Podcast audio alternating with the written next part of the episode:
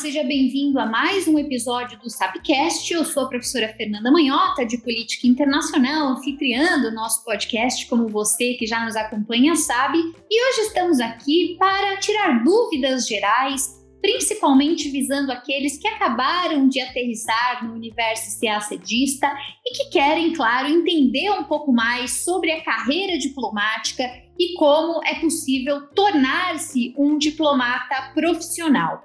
Então, a ideia é explorar um pouco a dimensão do que faz um diplomata, falar um pouco sobre o edital do concurso, então, quem pode se candidatar ao CACD e também explorar um pouco das matérias né, e dos pesos que elas possuem nessa dinâmica de preparação. Você que acompanha o Sapcast há mais tempo sabe que no Sapcast nós já nos dedicamos a destrinchar aí a fundo o que se deve estudar em cada uma das disciplinas. Nós também temos falado aqui sobre assuntos contemporâneos, né, conjunturais de relações internacionais e também ligados à diplomacia. Mas muitas vezes o beabá é o que deixa muita gente em dúvida. Então, vamos aqui tentar passar um compilado, principalmente visando os mais iniciantes. Bom, muita gente quer sabe muito bem o que faz um diplomata. De maneira geral, pessoal, um diplomata é um representante do Brasil, no caso, evidentemente, do nosso país,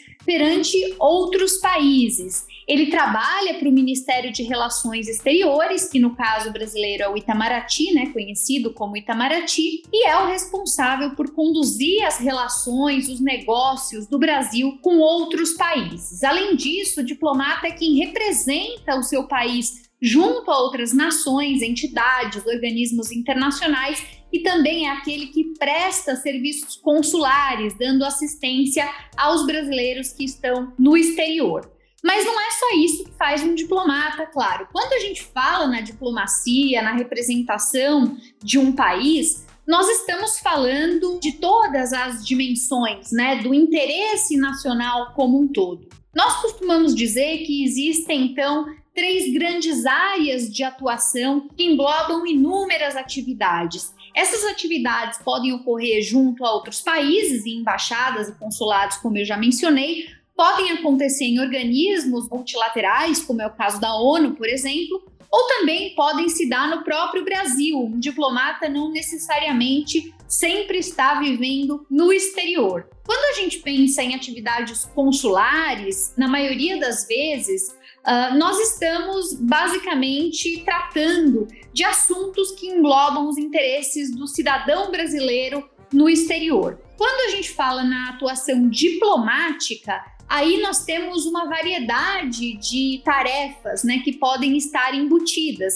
Então, podemos falar em relações bilaterais, buscando oportunidades de inserção política, econômica e cultural para um país frente a outros países. Nós podemos falar em atuações multilaterais, em que o diplomata é o responsável por buscar a articulação com outras nações tentando promover os interesses em nível regional, global, enfim. E, claro, também é possível atuar nacionalmente em questões administrativas do Ministério, do Itamaraty, além, claro, de auxiliar na formulação da própria política externa. Para executar as funções, é esperado que o diplomata, no caso o diplomata brasileiro, esteja a par das questões internacionais contemporâneas e também da posição do Brasil nos mais variados temas. É fundamental para um diplomata ter um bom perfil negociador, afinal de contas, essa é a ferramenta, ou talvez uma das mais úteis ferramentas se não a mais importante, que ele vai precisar utilizar no exercício diário da função.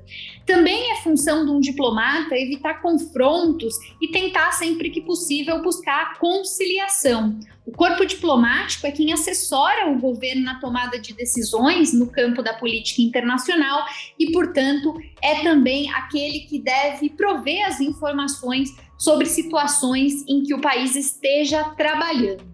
Muito bem, uma vez que então a gente já tem em vista o que faz um diplomata, ou afinal de contas, no que consiste a atuação do diplomata, vale a pena pensar um pouco sobre como tornar-se um diplomata. Afinal de contas, no Brasil, quem é que pode se candidatar à carreira diplomática? No nosso país, pessoal, quem quiser se tornar um diplomata de carreira precisa prestar o concurso de admissão à carreira de diplomata. É daí que vem a sigla CACD, que você já deve ter ouvido falar e aqui nós, claro, sempre enfatizamos. O CACD é, como o próprio nome sugere, um concurso que usualmente acontece todo ano com vagas limitadas e como todo concurso público no Brasil, ele ocorre a partir da divulgação de um edital. Nesse edital estão descritos os requisitos básicos que caracterizam e que dão as linhas gerais de quem pode, então, se candidatar. Existem alguns pré-requisitos, então vou destacar aqui para você que está chegando agora,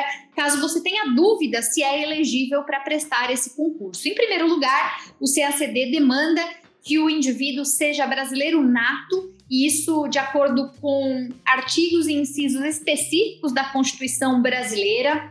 Também é importante que esteja no gozo dos direitos políticos, que esteja em dia com as obrigações do serviço militar, no caso dos candidatos do sexo masculino, que todos estejam em dia também com as obrigações eleitorais e, além disso, uma informação muito importante: o CACD requer a apresentação de um diploma devidamente registrado de conclusão de curso de graduação do nível superior. E esse diploma, claro, precisa ter sido emitido por uma instituição de ensino que seja credenciada pelo MEC, o Ministério da Educação. Caso o candidato tenha feito a graduação em uma instituição estrangeira, e isso é uma dúvida recorrente que sempre aparece nos canais do Sapiência, cabe a ele, ao candidato, a responsabilidade de apresentar até a data da posse a revalidação do diploma, também nos termos exigidos pelo Ministério da Educação. Muita gente fica em dúvida se o curso de tecnólogo conta ou não. Então, é importante ter claro que é fundamental acompanhar o edital a cada ano, né? Porque isso pode sofrer alterações. Além dessas questões que eu já mencionei aqui, também o edital define que um pré-requisito para o concurso é ter idade mínima de 18 anos e, claro, diante de tudo isso, ter sido aprovado nesse concurso em si. Então, esses são os pré-requisitos para que você preste o concurso e uma vez aprovado no concurso, aí então o indivíduo uh, vai poder entrar para a carreira. Vale mencionar também que existem testes de aptidão física e psicológica para o exercício das atribuições do cargo e que isso é verificado por meio de alguns exames pré-admissionais. Além disso, também, pessoal, vale mencionar que o concurso é a primeira etapa para de fato ingressar na carreira, mas uma vez aprovado no concurso e feitos esses exames pré-admissionais, o indivíduo oficialmente já se torna diplomata, ele vai ser o que nós chamamos de terceiro secretário, é a base é, dessa carreira né, dentro do plano do Itamaraty, mas ele ainda vai precisar se dedicar a um período de estudos, estudos na Academia Diplomática Brasileira, que é o Instituto Rio Branco. Então, ele já é considerado um diplomata de carreira, já recebe salário, inclusive, já está enquadrado no plano, mas vai efetivamente passar a assumir mais responsabilidades quando adiante ele tiver concluído, de fato, esse período de formação no Instituto Rio Branco. Então, como vocês podem ver, é um caminho longo, um caminho concorrido. E para se sair bem nesse concurso, que é um concurso super concorrido, é preciso destrinchar o edital, entender exatamente quais são os pré-requisitos, quais são as disciplinas, as matérias, os conteúdos, quanto pesa cada uma dessas coisas e preparar-se, claro, de maneira adequada. Muito bem, o concurso, o CACD, concurso de admissão à carreira de diplomata, ele é organizado em três fases e em cada uma dessas fases há uma relação de disciplinas e do peso de cada uma dessas disciplinas. Em primeiro lugar, é preciso falar sobre, claro, a fase 1, a primeira fase.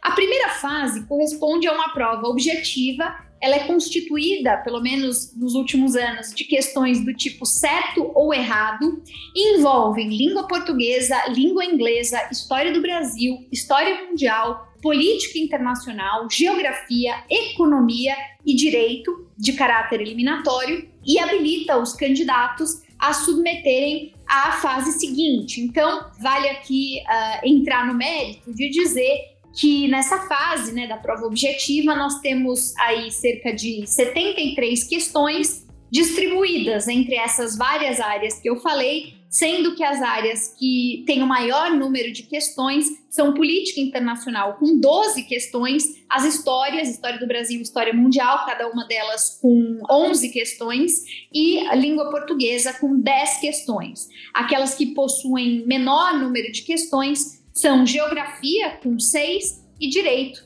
também com 6. Depois que os candidatos tenham sido aprovados na primeira fase, eles passam a disputar a segunda fase, que também tem caráter eliminatório, mas aí também uma característica classificatória com provas dissertativas de língua portuguesa e de língua inglesa. Segundo o último edital, a prova de português vale 100 pontos, é constituída por uma redação sobre tema geral de 65 a 70 linhas, que valem 60 pontos. É, também a elaboração de um resumo a ser estabelecido no comando do exercício, estimado entre 35 a 50% do texto a ser resumido, que vale 20 pontos, e um exercício de interpretação, de análise ou comentário de textos de 15 a 20 linhas, valendo 20 pontos.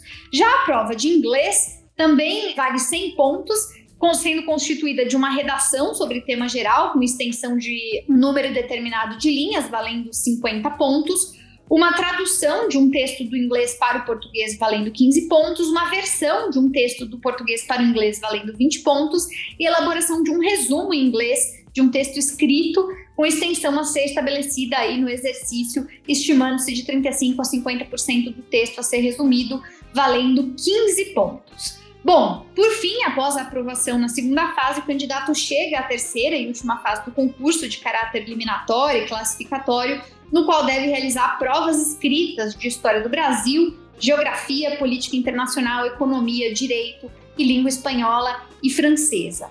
Para as provas de história do Brasil de política internacional, são duas questões discursivas, né, que tem um número delimitado de linhas, 90 linhas, valendo 30 pontos cada, e duas questões discursivas de até 60 linhas, valendo 20 pontos cada. Então, 100 pontos em cada disciplina. Na prova de geografia, são duas questões discursivas respondidas em até 60 linhas, valendo 30 pontos cada, duas questões discursivas respondidas em 40 linhas, valendo 40 pontos cada, também perfazendo aí os 100 pontos totais.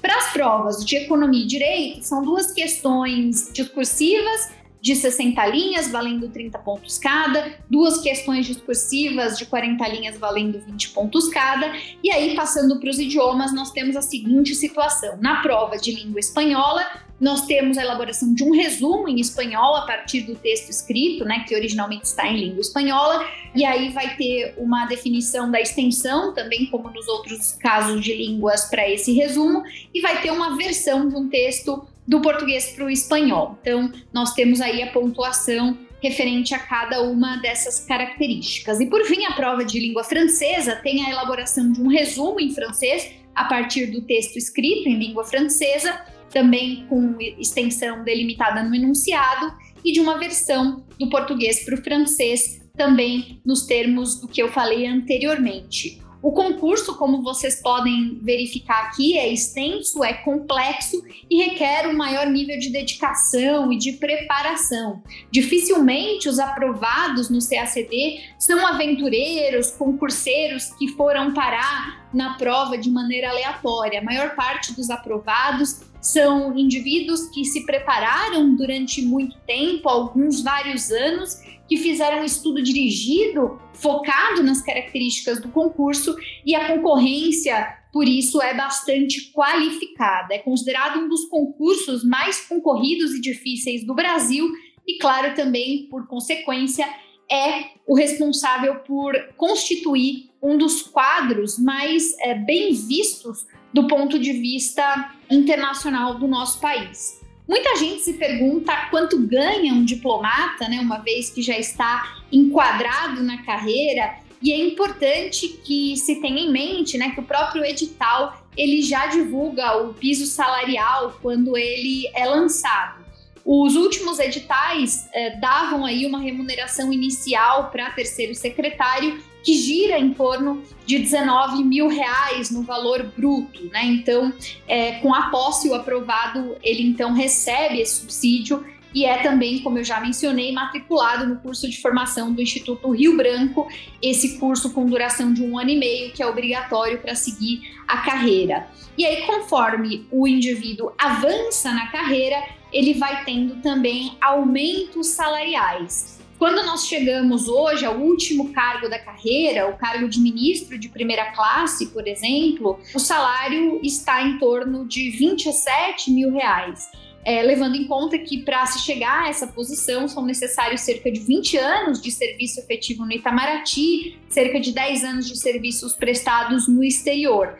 Também, nesse caso específico do topo da carreira, o diplomata deve ter exercido por pelo menos três anos função de chefia em certos níveis específicos. O plano de carreira dentro do Itamaraty ele é bastante complexo, envolve critérios objetivos e subjetivos, tem uma avaliação de mérito, tem avaliação de pares, existe a necessidade de aperfeiçoamento, inclusive de estudo constante, mas esse pode ser, quem sabe, um papo para o próximo Sapcast. Se você quiser saber mais sobre esse assunto, convido você a explorar os textos que nós publicamos e temos vários sobre esse tema no blog do Sapiência, além, claro, de todo o material que nós temos produzido nas demais redes sociais, no Instagram, no Facebook, também por meio das nossas publicações pela revista do Sapiência e também, claro, por meio do nosso manual de iniciantes, um guia, um e-book gratuito que você pode acessar, baixar gratuitamente nas nossas plataformas, inclusive pelo nosso site. Nós temos respondido perguntas também no Instagram, então se você quer saber algo específico sobre a carreira de diplomata ou concurso, não deixe de enviar a sua dúvida. Eu me despeço por aqui, espero vocês no nosso próximo episódio, que, como você sabe, também sempre conta com convidados, tanto professores da casa quanto personalidades do meio político, diplomático e internacional como um todo. Muito obrigada pela sua audiência e até o próximo episódio, pessoal. Tchau, tchau.